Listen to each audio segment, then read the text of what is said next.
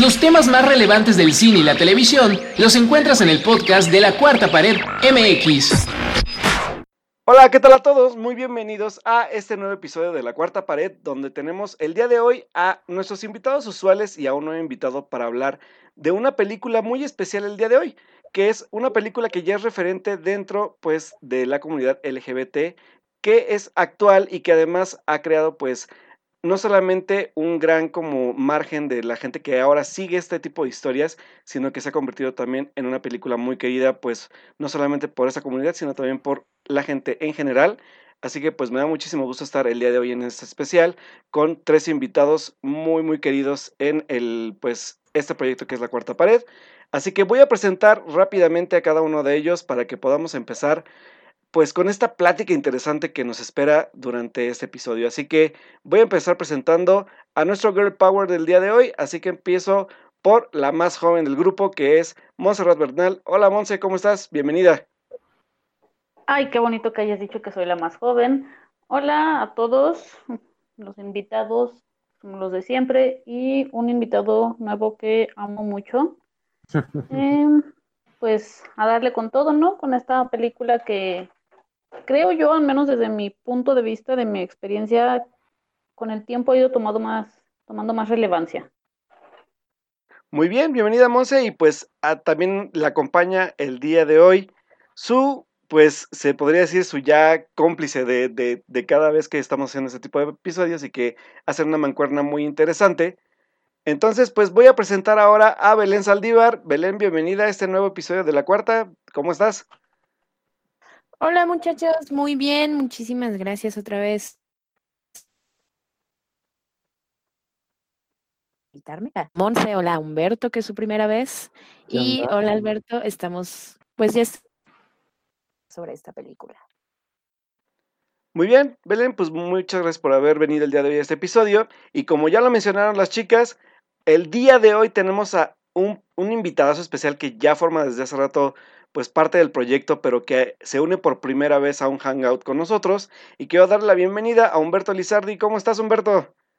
Hello, ¿qué onda? ¿Cómo están todos? Muchas gracias por haberme invitado el día de hoy. Y estoy muy bien, muy, muy contento y emocionado por este primer hangout y hablar de una película tan importante para mí y para muchos de los que estamos aquí. Perfecto, pues esperemos que sea de tu agrado este formato y que vengas muchísimas veces más además de esta, que obviamente pues ya sabes que la cuarta pared ya es parte de, tu vida literalmente y pues tienes aquí también a una fan y a muchos pues pues de nosotros que, que también nos gusta mucho todo lo que dices y la voz que tienes para, para este tipo de, de, contenido que es cine o televisión. Así que bienvenido. Y pues a mí me gustaría empezar rápidamente para, para empezar a calentar motores y hablar de la cinta tal cual de, de, lo que ha significado para cada uno de ustedes desde su estreno y hasta el tiempo que ha pasado del estreno de la misma, que yo según son tres años, si no me recuerdo. ¿Cómo ha, cómo ha significado para ustedes un cambio en, en, el aspecto no solamente como parte cinéfila, sino también en lo que les ha enseñado la película sobre esta parte de la diversidad? Esta película que es Call Me By Your Name de Luca Guadagnino y que está basada en el libro de André Asiman voy a empezar con, eh, pues, con la más joven del grupo para que pueda empezar como a darnos su punto de vista, que es Monse Bernal. Así que, Monse, cuéntanos qué, qué, es para ti Call Me By Your Name. Mira, yo Call Me By Your Name eh, la vi, mmm, no la pude ver en el cine porque hashtag provincia. Eh, la vi en mi casa y pues estuvo tranquila, la verdad. No me afectó tanto como yo esperaba porque veía los comentarios de que está hermosa y todo. Sí me gustó mucho, ojo, pero al momento no dije, wow, es una película que, que cambió mi vida. Eh, hubo una escena en particular que creo que es la escena de la que todos hablan, que esa sí me, sí me marcó porque me pude identificar precisamente que es esta escena con el papá, ¿no? Que siempre vemos en este tipo, sobre todo en este tipo de películas, a padres más cerrados o que no quieren hablar o que nos tratan de mil y un maneras, ¿no? Y yo aquí pude ver, o sea, con mi, usted, bueno, eh, mi papá es una persona así también súper de mente abierta, de, pues, como sea tú, si quieres decirle a la América, pues, como tu problema, ¿no? Y, pero algo que a mí más que la película en ese momento me gustó fue la música. La música, esta canción de Mystery of Love, la podía y todavía la escucho una y mil veces y se me pone la piel chinita y me, me emociona como pocas. Y últimamente también ya, sobre todo este último año, como que he entendido mejor la película, por así decirlo. Eh, no sé cómo, cómo les haya pasado a ustedes. Pues fíjate que es interesante lo que mencionas, sobre todo porque pues Call Me By Your Name es una película obviamente pues que nos cuenta la historia de una, de, de, del amor entre Elio y Oliver, que son un, un chico pues adolescente y un, un joven adulto que están viviendo un verano en Italia y que la verdad es que, como dices tú, hablamos solamente no solo de su entorno como un ellos, sino también de este discurso que vamos a hablar un poquito más adelante, que es el, discurso del papá, y que es una de las partes más referentes de la cinta y que más adelante pues ya la estaremos comentando y del por qué lo es. Pero también me llama la atención que hablas un poco de la música de la película por Sufjan Stevens, que estuvo de hecho nominado al Oscar por, por la música de la misma, y que no solamente habla, habla como del amor en sí, sino también de este amor pues sin ningún tipo de atadura y sin ningún tipo como de pues de prejuicio tal cual, ¿no? Entonces creo que también como dices la música es muy muy muy muy muy importante para el desarrollo de la historia y cómo va marcando también la pauta y el ritmo de la misma. Así que pues muchas gracias Monse por tu aportación y ahora me gustaría ir pues con Belén para que también nos diga qué le parece a ella o para qué significa para ella una película tan importante actual como esta dentro del cine LGBT. Vale. Eh, igual que esta Monse no vi la película en el cine. Este, la verdad es que no me llamaban la atención hasta la vi después de la temporada de premios y justamente, o sea, vi la presentación de Mystery of Love en, en los Oscars y, y, no sé, fue ahí justamente cuando me atrapó, o sea, la, la, música se me hace muy bonita, no sé, como que me llegó la canción y, y en mi mente fue como, mm, bueno, si la música está bonita, creo que la película vale la pena ver y ya la vi y la verdad es que, o sea, me gustó mucho porque es una representación tan bonita como de este amor, el primer amor, eh, eh, todo lo que sucede también con sus familiares, porque pues también está como, eh, pues este, Helio y, y, su problema de, bueno, no su problema, sino esta confusión que sientes, qué onda con Oliver, qué es lo que está pasando. Es un chavito. Y creo que en general, como está estructurada la historia, es una historia que, que, te llega o que te puedes ver reflejado incluso, aunque no hayas vivido como tal cual lo mismo.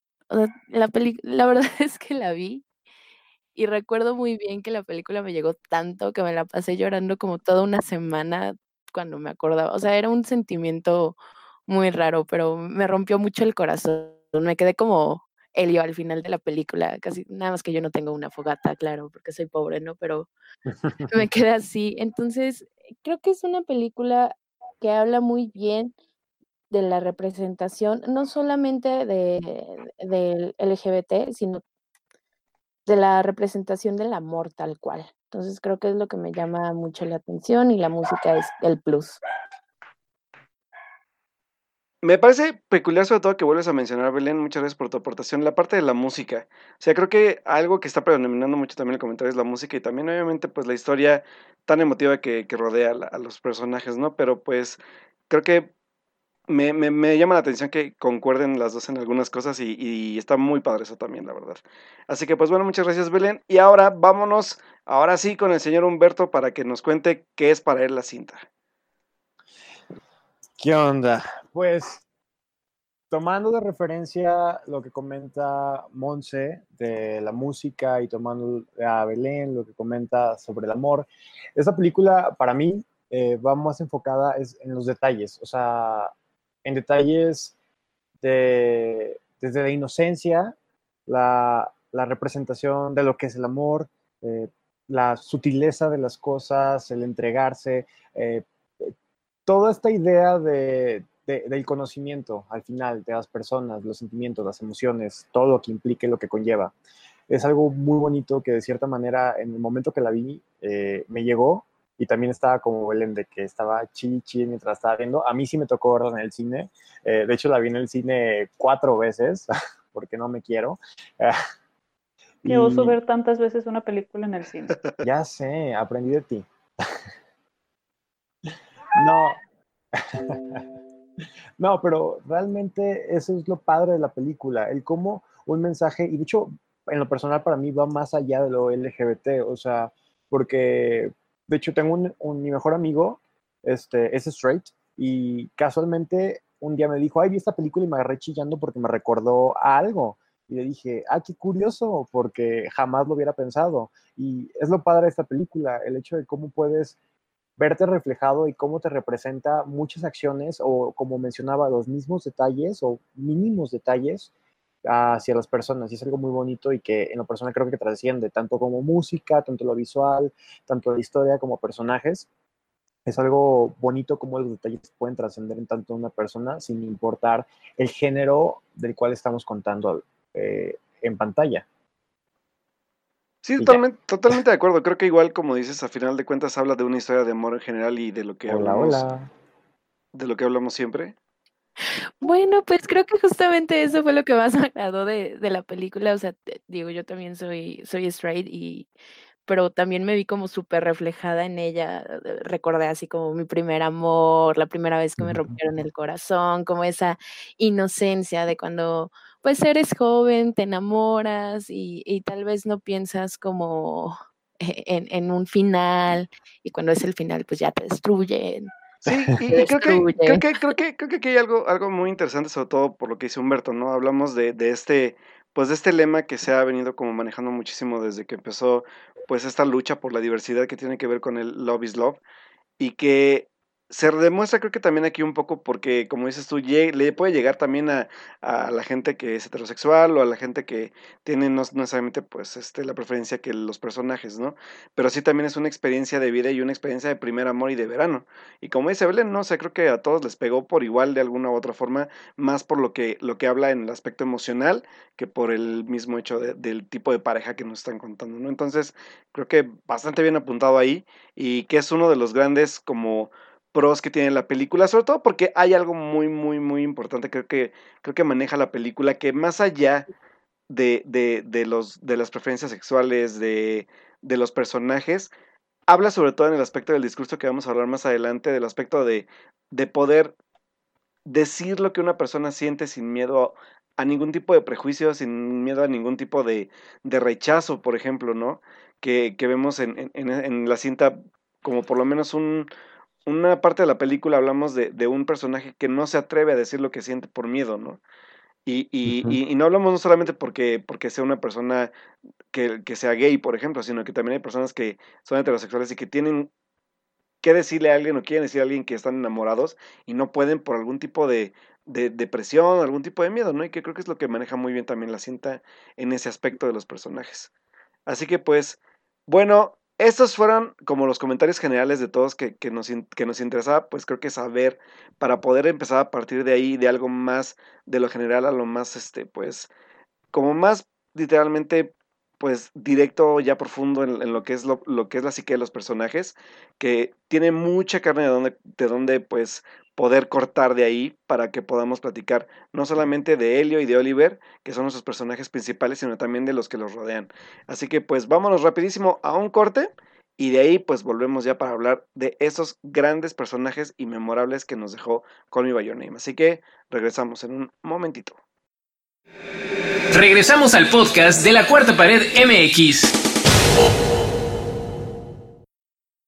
Volvimos ahora para seguir platicando de esta película de Luca Guadagnino llamada Call Me By Your Name y pues con nuestros tres invitados especiales del día de hoy para poder adentrarnos un poquito más ya de, la parte general, la parte de la psique de los personajes que tenemos y que pues me gustaría empezar hablando por los, por los protagonistas que son Helio y Oliver y que cada uno de ellos tiene diferencias muy marcadas, pero a la vez similitudes muy interesantes. Así que vamos a empezar ahora con Humberto para que nos diga su perspectiva de, de, de esta pareja que, que, podría parecer atípica al cine, pero la verdad es que concuerda con muchas parejas de, de otro tipo de cintas románticas y que a la vez también son únicos en su forma de, de, amar que tienen y a la vez de cómo se unen en esta interesante y pues emotiva y bonita historia. Ay, Yo primero, ¿por qué? ok, comienzo, comienzo con, con Helio. Bueno, voy a, ir, voy a ir a la par y luego los voy a desmembrar. Creo que va a ser más fácil. Vas, vas. Eh, la pareja de estos dos, eh, como mencionaba, no me acuerdo quién lo mencionó, si lo mencionaste tú, Beto o Belén, que, que era un amor de verano, un amor de verano, pero que de alguna manera lo estamos viendo y se vuelve más fuerte de lo que realmente pensábamos, una intensidad que está muy marcada. Y es una intensidad que vemos en ambos personajes. Vemos una intensidad de inocencia también dentro de Oliver, perdón, dentro de Helio, y de Oliver vemos la intensidad, pero obviamente vemos que tiene más experiencias, también el cómo trata las cosas, con un poquito más de madurez, pero que aún así las ganas, ahora sí, las ganas que tiene de, estar con Helio, lo mucho que le gusta, hacen que, que esa madurez o manera metódica de ver las cosas no, no esté aportando tanto. Así que, pues sí, tenemos estos dos personajes que Helio, pues es un chavito de 17 años, que aunque no se lleva mucho con Oliver, porque Oliver tiene 24 años, eh, si nos vamos a pensar, pues son, pues son siete años, son siete años de diferencia, que siete años de diferencia son algo muy marcados y, y pues tenemos estos dos lados, ¿no? El chavito Helio que tiene miedo, está confundido y no tanto por la cuestión de identidad este, ni preferencia sexual, simplemente es como estoy sintiendo algo que nunca había sentido, está muy raro, estoy confundido, ¿qué onda? ¿Aquí qué, qué procede? Y tiene a Oliver que en cuanto le da como pauta y empieza a sentirse medio raro y todo eso, pues dice, de aquí soy, pero de hecho dentro de la película tenemos, tenemos momentos muy claves en, en cuanto al desarrollo de esos personajes. Eh, el simple hecho de cómo, cómo Oliver está tratando de molestar a Helio, que es esta típica historia de, ay, los que se pelan se quieren, ¿sabes? Eh, estamos viendo como que ese roce constante de, ah, me cae mal, pero es, interesante y es como de, ah, ¿qué, ¿qué, onda?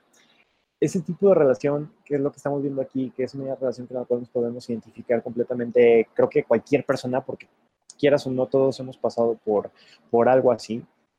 Es algo muy bonito y es parte de, la inocencia de los personajes, de, del, cómo ahora sí es lanzar una moneda, vas por todo, vas por nada, te entregas, no te entregas y, y, a ver qué sale. Algo que vemos también dentro de la película y que es una de mis escenas favoritas y literal la escena que más me rompe en toda la película, inclusive más que la escena con el papá, es cuando pasa lo del durazno después del durazno que llega este Oliver con Helio y quiere, quiere hacer como una broma de que se va a comer el durazno y que Helio literal le dice que no lo haga y cuando lo va a hacer se agarra llorando y lo abraza. Ahí vemos reflejado el miedo, el miedo de este personaje de no sé qué está pasando, qué estoy sintiendo, a dónde voy y, y Oliver lo sabe, o sea, lo abraza y, y, sabe y de cierta manera también lo, lo pues ahora sí, abraza ese miedo y también lo comparte porque no sabe qué onda, pero no lo ve tan, tan intenso de la manera que lo está viendo Helio. Es, es, es, creo que ese es el problema. Tenemos dos edades, dos personajes distintos, una relación similar, pero una relación de ambos y amor entre ambos, pero uno está completamente entregado y no le importa nada y el otro es más metódico y dice, estas no son las cosas correctas, así que hay que poner como estos dos lados. Así que creo que es lo que hace muy bonito estos dos personajes y tenemos dos contrastes, dos contrastes que se quieren, pero dos contrastes que, que no saben qué va a pasar, pero igual se van a entregar el tiempo que puedan entregarse. Muy bien, aquí, aquí tengo yo, yo un apunte, sobre todo por lo que mencionas, que también más allá del enamoramiento, hay algo que sí quiero apuntar clarísimo porque la película basa mucho su narrativa y su tensión en eso. Hay dos cosas muy importantes para mí en los dos personajes que quiero debatir. Ahora con, viene con, bueno, con Belén, que es la, la, la que siente que le voy a dejar la tarea para desmenuzar.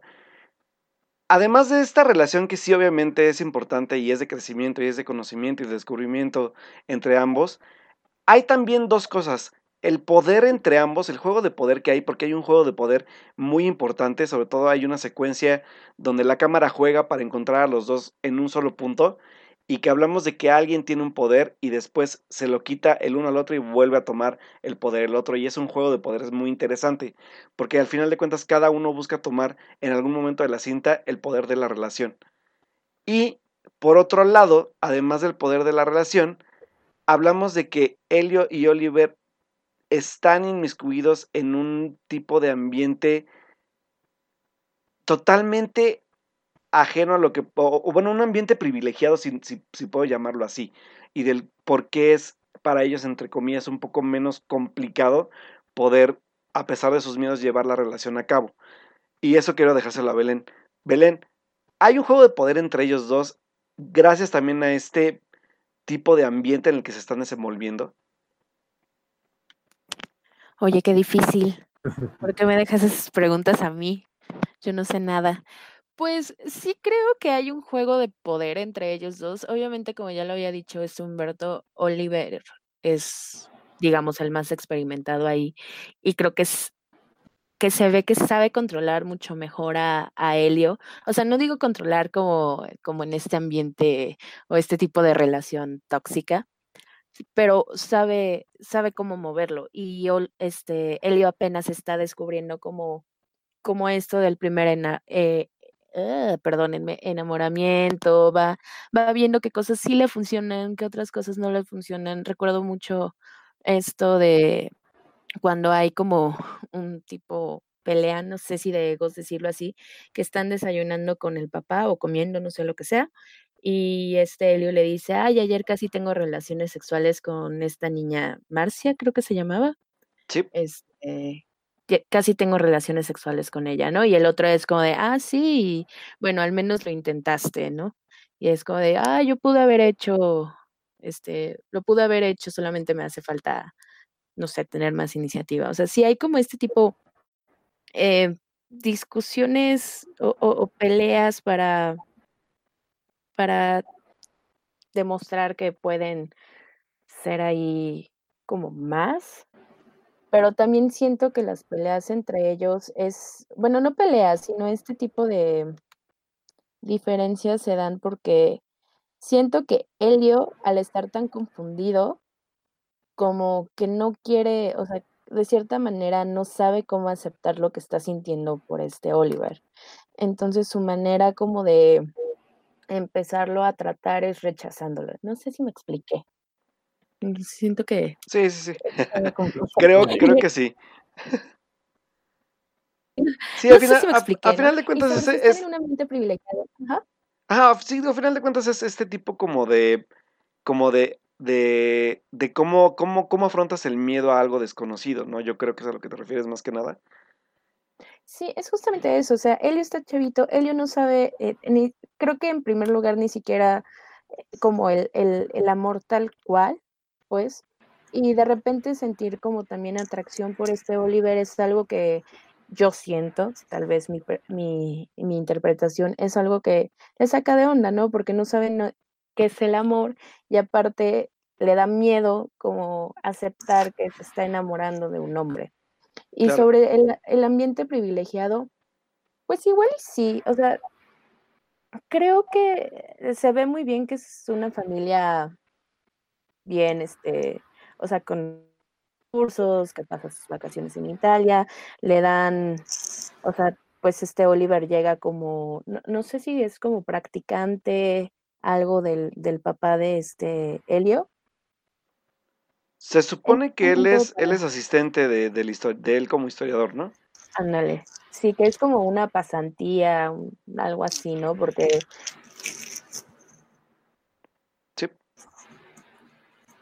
justamente le dicen así como, ay, estamos buscando tu reemplazo, y es una mujer.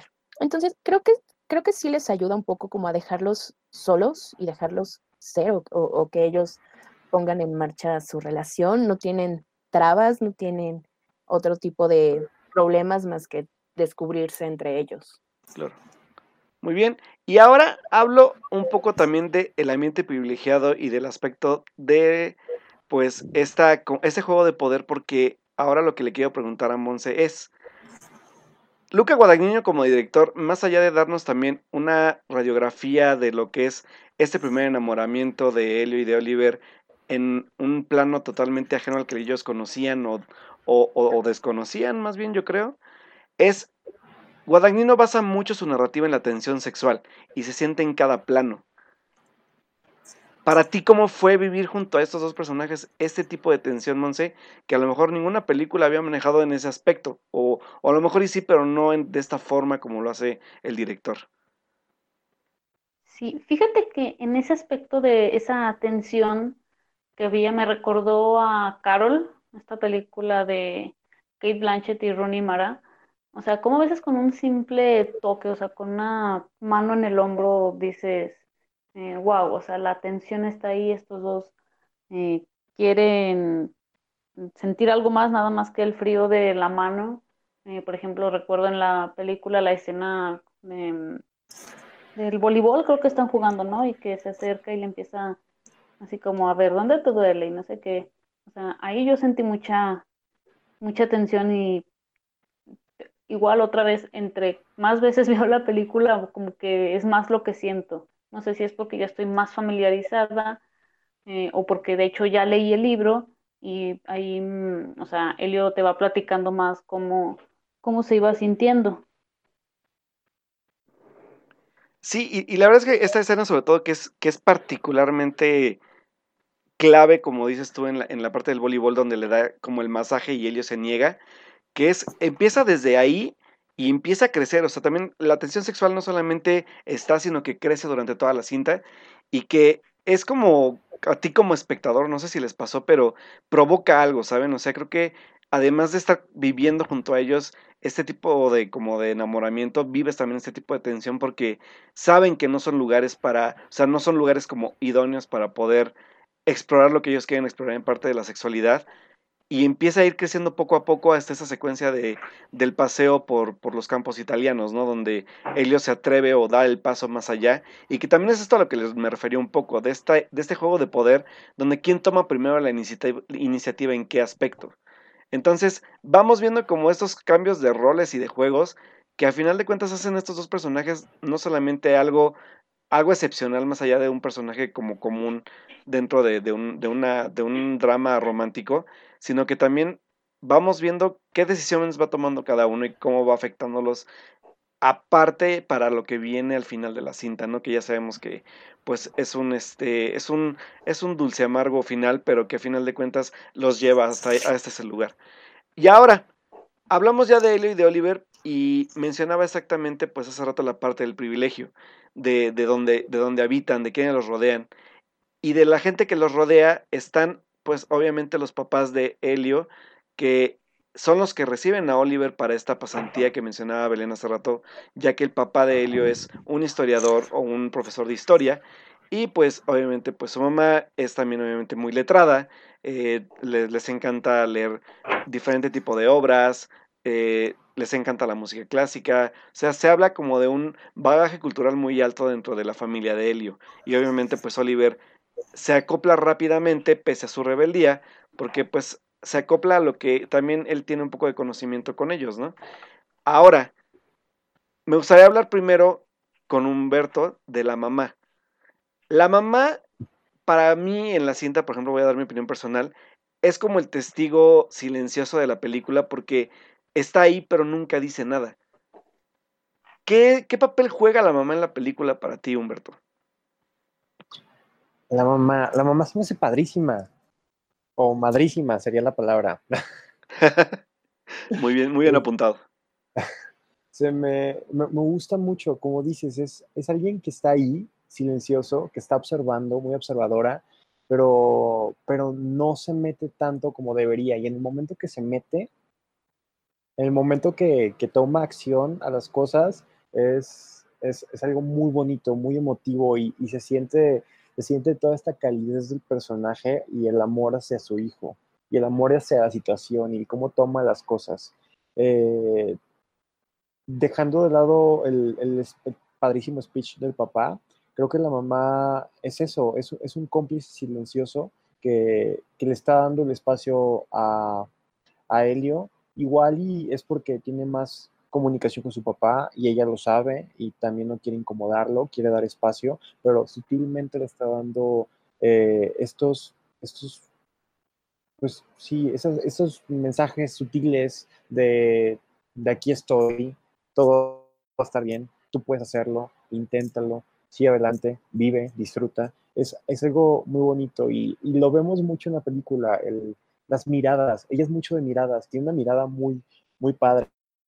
O sea, el cómo observa a Helio, a Oliver, el cómo está observando las situaciones, las acciones, es, es, algo, es algo padre y también cómplice, que de hecho, eh, como mencionaba Monse, dentro de la novela vamos viendo como un poquito más sobre lo que piensan los personajes y en la novela la mamá no tiene tanta participación y acá se lo dan y, y está muy padre eso porque la mamá parecía que era nada más como de relleno, pero realmente no, la mamá es un cómplice silencioso que, que apoya a Oliver, ah, perdón, apoya a Oliver y a Helio, pero principalmente a Helio, pero sin realmente estar ahí. Y también nos quedaría hasta el otro lado de que ella es la que le dice al papá de, habla con él, está, está al pendiente, échale, échale apoyo, ganas y todo, ¿no? Te da como que esa idea de que también ella puede ser un factor muy importante ahí, porque por algo le llamo también primero a ella.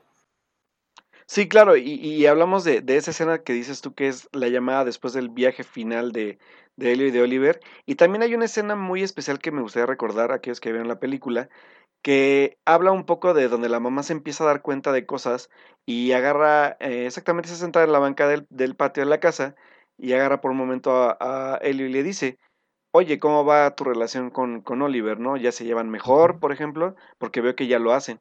Entonces, los indicios siempre los... Ha, o sea, la mamá da el indicio dos veces solamente, pero como dices tú, a final de cuentas, cada secuencia de, com de comida, cenas o desayunos, si ustedes observan bien, la mamá tiene una mirada como de complicidad y a la vez como de aceptación de la situación que, que ella está viendo, ¿no? Porque al final de cuentas como mamá tiene este sexto sentido y se nota.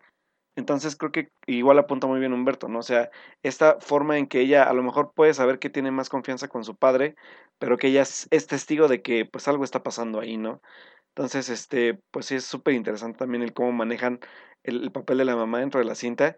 Y pues obviamente pasar ahora sí directamente, pues, quiero empezar a hablar con esto de Mon con Monse porque creo que va a dar en este aspecto el asunto de del qué primero, ¿qué, qué, papel juega el papá de Helio en su vida para, poder empezar el punto de partida hacia el importantísimo speech que, que marcó literalmente pues a la cinta en, en este aspecto. Perdón. Eh, sí, bueno, mmm, para empezar, ahora sí que sin el papá no habría llegado Oliver, ¿no? Ya lo comentaron, llega él como su becario o lo que sea, y vemos que, o sea, al principio mmm, el papá se, se va acercando a ellos, ¿no? Es como quien dice, como el que los une, que les dice, o sea, ¿por qué no salen? Eh, ¿Por qué no esto? O Helio lleva a Oliver a ver esto. Entonces es como quien dice su cupido, por así decirlo, ¿no? Es el que los, los juntó. Eh, obviamente, al igual que, que la mamá, que las mamás lo ven todo, eh, él se da cuenta. No sé si sea por lo mismo, a lo mejor ya estoy profundizando más, ¿verdad? No sé, de a lo que se dedica él. Que él sí se atreve a decir más, eh, como más abierto todo, ¿no? O sea, así de yo sé de esto, yo sé de del otro, yo sé cómo, bueno, me imagino cómo te debes de sentir. Entonces sí creo que el papá, mmm, sobre todo, va tomando más mmm, relevancia poco a poco en la, en la película. Al principio parece que es precisamente nada más el puente, así como de gracias a mí se conocen y de nada, ya me voy a desaparecer unas cuantas escenas. Eh, pero no, vamos viendo que después mmm, poco a poco va interactuando con ellos y bueno, al menos sí siento que él se va dando cuenta. Eh, se va dando cuenta, no sé si inmediatamente o poco a poco, pero sí, sí lo sabe y ve esa, esa tensión. Y obviamente como, como padre, pues sufre, ¿no? De ver hacia a su hijo. Muy bien. Y sí, la verdad es que como dices, es el puente literalmente entre Helio y Oliver para que pues empiece a florecer esta relación, porque al final de cuentas, obviamente, como apuntas muy, muy bien, pues el que esté eh, Oliver ahí pues es por gracias al papá y que es el que lo presenta y es el que le literalmente le encarga la tarea a Helio de que pues conozca todo lo que hay dentro de la casa y en el pueblo donde están habitando Italia. Y ahora que unimos a los dos personajes, antes de pasar a la parte importantísima del discurso, quiero preguntarle a Belén sobre esta secuencia, sobre todo clave, para definir exactamente en, un, en, un solo, en una sola acción de ambos padres la forma en que ven una relación de este tipo y que es una secuencia donde ambos invitan a dos amigos o una pareja gay a comer a su casa y el cómo esto va afectando no solamente a ti como espectador el saber qué puede pasar adelante, sino también el qué significa para Oliver y la aceptación que va a buscar. No sé cómo viste esa secuencia, mm, este Belén, para que pudiera... Creo que eso justamente... Ah, Hacia adelante, sí, para que pueda definir muchas cosas dentro de la historia. Creo que justo algo, eh, es justamente cuando Oliver, em, digo Oliver, perdónenme, Elio empieza a agarrar, digamos, un poco más de confianza, porque al final sus papás no ven a esta pareja como algo malo, o sea, sí hay bromas, sí, hay chistes, pero amigos, o sea, y los aceptan como son, o sea, creo que ahí está muy claro un mensaje importante y como ya lo dijeron, o sea, los papás no, no eran tontos, sí sabían, sí se daban cuenta de que ahí pasaba algo más relajado. Tal vez no en plan de, bueno, sí, les voy a decir a mis papás, pero en un plan eh, como inconsciente en donde no está mal, en donde lo que él está haciendo por alguien más, que es un hombre, que es alguien de su mismo sexo, no está mal, es, es algo normal y si ellos pueden presentarse con sus amigos, ser felices, ser, ser amados, creo que eso le está dando como, como un colchón, al menos en el lado eh, de la aceptación, ¿no? O sea, la aceptación tal cual, ya no, ya no tanto de, la relación, no va a funcionar, sino ver que, que al menos ante algunos ojos en aquella época, porque es, si no mal recuerdo, de la, bueno, está ambientada en la década de los 80, que pues tan abierta, bueno, pues si hay gente que, eh, que no ve eso como algo extraño, que no hay ningún problema en, que alguien ame, sienta algo, sienta atracción, amor ah, por alguien de su mismo sexo. Entonces yo creo que esa escena es el alivio para Helio. Muy bien, y pues ahora sí, ya que juntamos estas dos partes importantísimas de la vida de Helio, que son sus padres, rumbo al final de la película y después pues de, de un viaje que marcó para siempre la vida de Helio, llega el momento pues de la parte climática de, del descubrimiento de él y sobre todo de la aceptación de este amor que nunca había conocido y que es un resultado de un discurso de un padre que más allá de, de, decirle no solamente que lo acepta y decirle que lo que está pasando estuvo bien, es una invitación no solamente al personaje sino al espectador a no callarse las cosas, a hablar de los sentimientos que guarda, del no negarlos y de aceptarlos tal como son. ¿Cuál es su parte favorita para cada uno de ustedes sobre este discurso tan relevante que también hace a la película no solamente una cinta importante dentro de este tipo de cine, sino que además la hace algo totalmente de reflexión para la gente que lo está viendo? Quiero empezar ahora sí, primero con Monse, para que me diga qué es para ella este discurso. Uf, ese discurso. Eh, es para empezar el mejor papá que ha habido en el cine en los últimos, no sé, 20 años. Y creo que nos ganó a todos con ese discurso que es incluso, o sea, como decían hace rato, no tienes que ser específicamente eh, de la comunidad LGBT, no tienes que ser esto, no tienes que ser lo otro. Creo que cualquiera puede sentirse identificado con todo lo que le, le dice el papá, ¿no? O sea, que él mismo le dice, o sea, bueno, a mí me encanta esta parte donde le dice, siente, o sea, tú deja sentir, porque si no sientes, entonces ¿para qué vives? O sea, algo así, me acuerdo que le dice, y creo que eso, obviamente aquí está más enfocado en el amor, pero creo que debe de ser eh, aplicado en todos los aspectos de la vida. O sea, siente, tú deja, déjate sentir, déjate ir como gorda en tobogán con lo que sea que, esté pasando. Y creo que a mí, de hecho, sí me ha ayudado ese discurso, por eso me encanta, porque a veces eh, digo, o sea, si tengo ganas de llorar, pues voy a llorar, o sea, tengo que sentirlo. O si estoy enojada, pues también no puedo contenerme nada más y pretender que todo está bien. Eh, entonces, sí, o sea, ese discurso, digo, o sea, obviamente yo lo veo así desde este punto de vista, no tanto en el amor, ya si lo vemos de lo que es dentro de la película, obviamente eh, se me hace también hermoso, o sea, esta forma en la que el papá lo acepta. Mm, no se lo dice con todas eh, sus letras, ¿verdad? No se lo especifica. Yo sé que tú y Oliver esto y lo otro y la fregada. Eh, pero a veces creo que eso está, es mejor, ¿no? O sea, no se tiene que decir todo específicamente, sino decir, no, pues yo, yo me di cuenta de, lo que pasó, pero todo está bien. Claro, y, creo que para el mismo, ¿sí? Sí, adelante, adelante.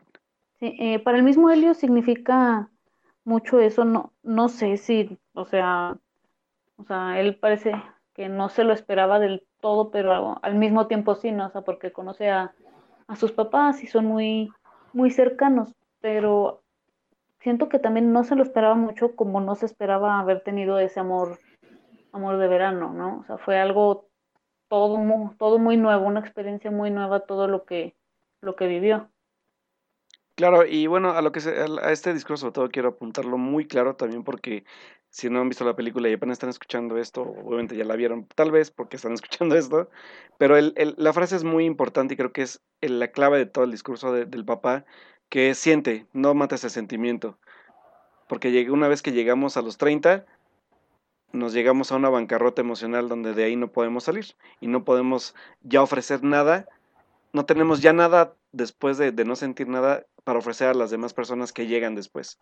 Entonces creo que es algo importante sobre la expresión de sentimientos en cualquier tipo de aspecto, no solo, no solo una relación amorosa, sino creo que una, una educación sentimental importante para quien está escuchando el discurso del padre y que me parece pues totalmente válido y, muy bien apuntado por parte de él para que Helio tenga una educación emocional sana, sobre todo para que pueda tener relaciones futuras sanas y, y que marque esto más como experiencia que como una parte entrecomillada de sufrimiento, ¿no? Entonces, muy bien apuntado sobre todo esa parte, Monse, porque creo que es la parte más fuerte.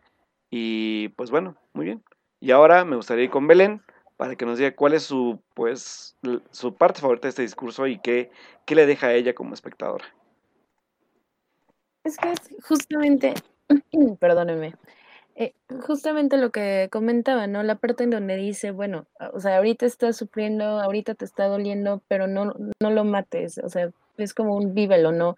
Y disfrútalo porque es algo que sentiste. Creo que el, creo que el papá le está dando, digamos, una pequeña lección a, este Helio, que es chavito, de, que pues esto es lo que se va a sentir y, y que no, no porque las cosas no salgan como a ti te hubiera gustado, no porque no haya durado externamente significa que, que, todo está mal, ¿no? O, que debas olvidarlo. Simple y sencillamente son cosas que pasan y sobre todo si, porque él justamente dice, ¿no? O sea, tuvieron una bonita amistad, algo más que, que una amistad y, y eso está bien, creo que, o sea, en verdad ese discurso es como, yo creo que le puede llegar a cualquier persona, porque no solamente, o sea, el papá, pues bueno, ya tiene años, ya tiene su experiencia y es como de repente el cliché que siempre se nos dice, ¿no? O sea, los papás siempre buscan lo mejor para sus hijos. Y, y bueno, pues este papá ni siquiera,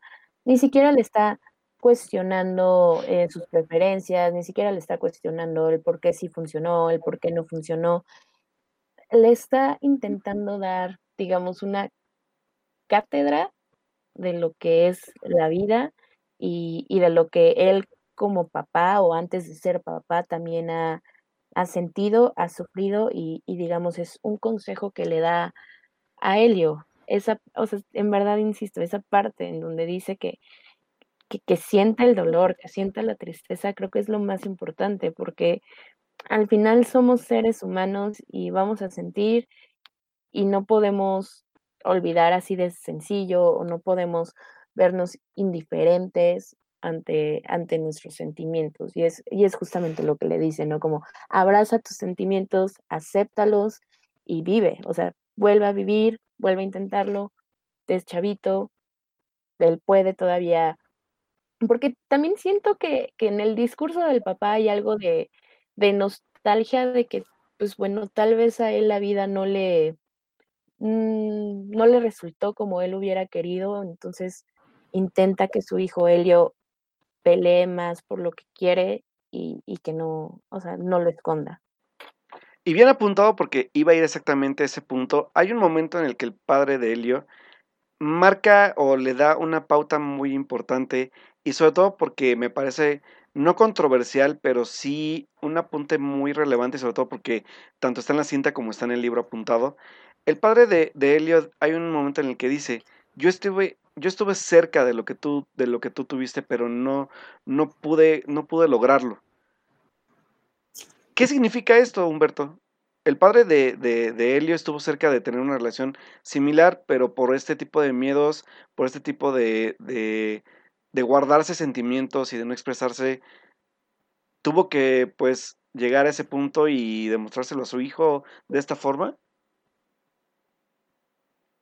Vale, sí, de hecho es algo que quería tocar, de que este discurso, además de ser completamente es para enseñarle a Helio que no está mal sentir, que está bien y que no tiene que esconderlo, todo lo contrario, tiene que dejar que fluya. Y de hecho hay una frase que me gusta mucho, no me acuerdo si va así, pero es como de, no te envidio el dolor, pero envidio tu dolor. Algo así era lo que le estaba diciendo, por esta cuestión de, tú estás viviendo algo que yo pude vivir, pero que realmente no me animé a hacerlo por miedo. Es algo que no muchas personas tienen el, el gusto ni tienen el privilegio de poder sentir, algo como lo que tú tuviste con Helio y Oliver.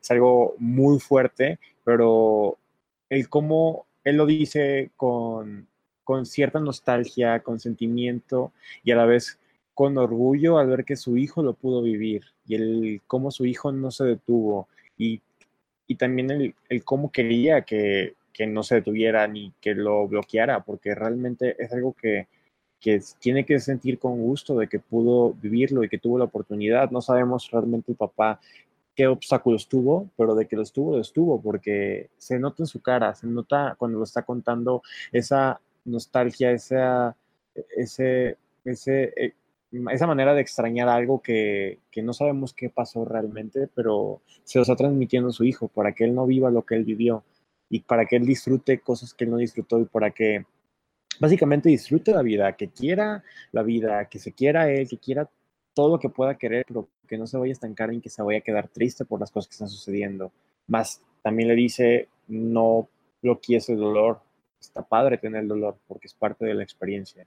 Creo que es algo muy bonito el cómo tenemos estos contrastes dentro de su speech. Tenemos el contraste de aprende de todo esto, pero también disfruta todo esto que pasó, porque esto es algo que no cualquier persona puede tener y tú lo viviste. Y yo lo quise vivir, pero no pude por miedo. O sea, tenemos un speech 360 que puede tener muchas lecturas, pero que van a decir una misma cosa, que es lo que ya menciona Monse y Belén, que es disfruta y vive.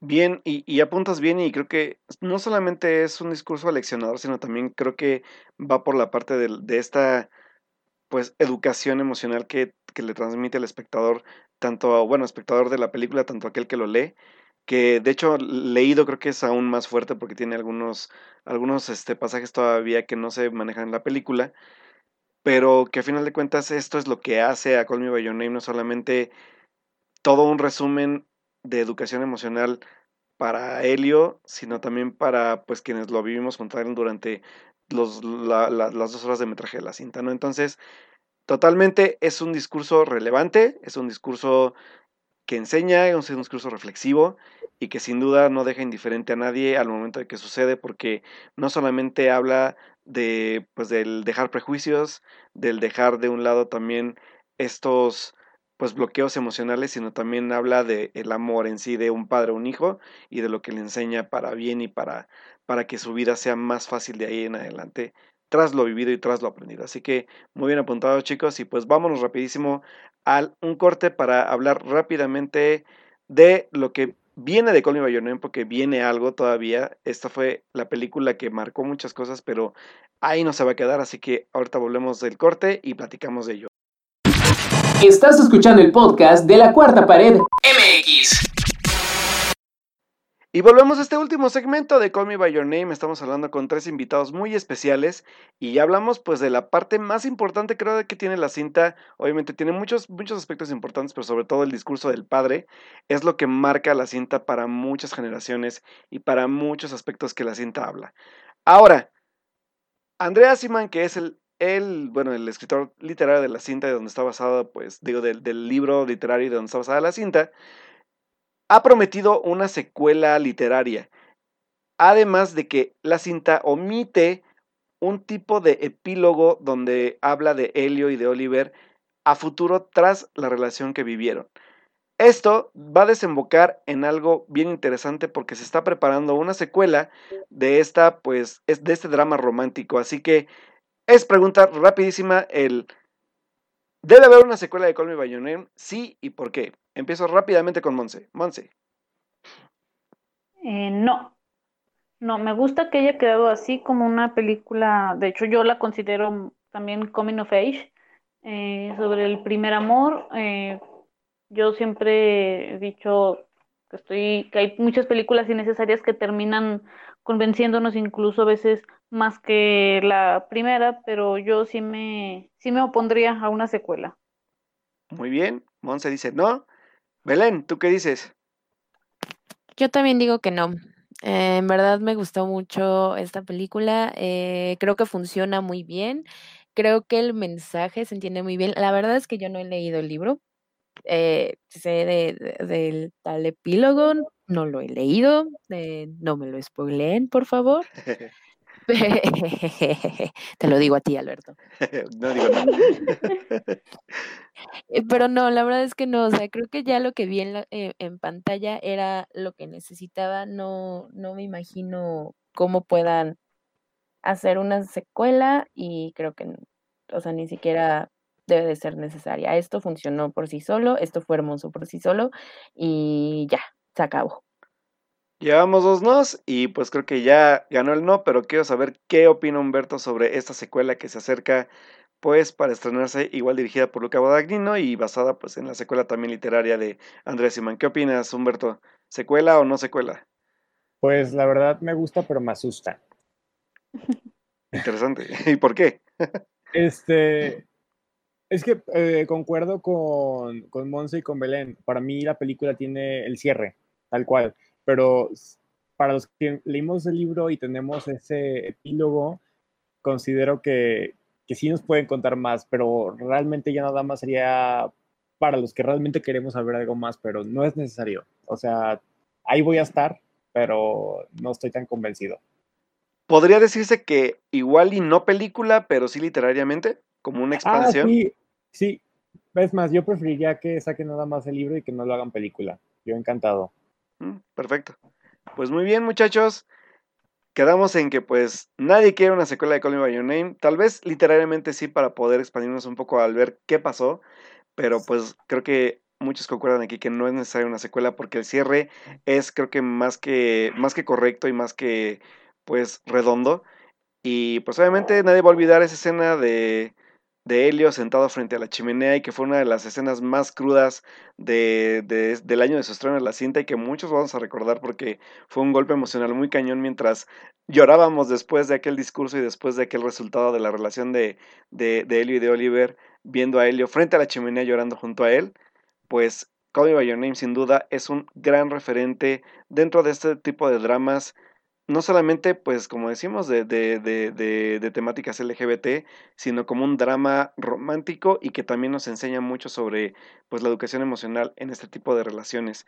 Así que, pues, muchachos, muchísimas gracias y antes de despedir, pues, quiero, quiero saber dónde los podemos encontrar para seguir platicando de este tipo de temas y de otras cosas dentro de sus redes sociales o algún tipo de proyectos que tengan. Así que voy a empezar, pues, primero con Monse. ¿Dónde te podemos encontrar, Monse?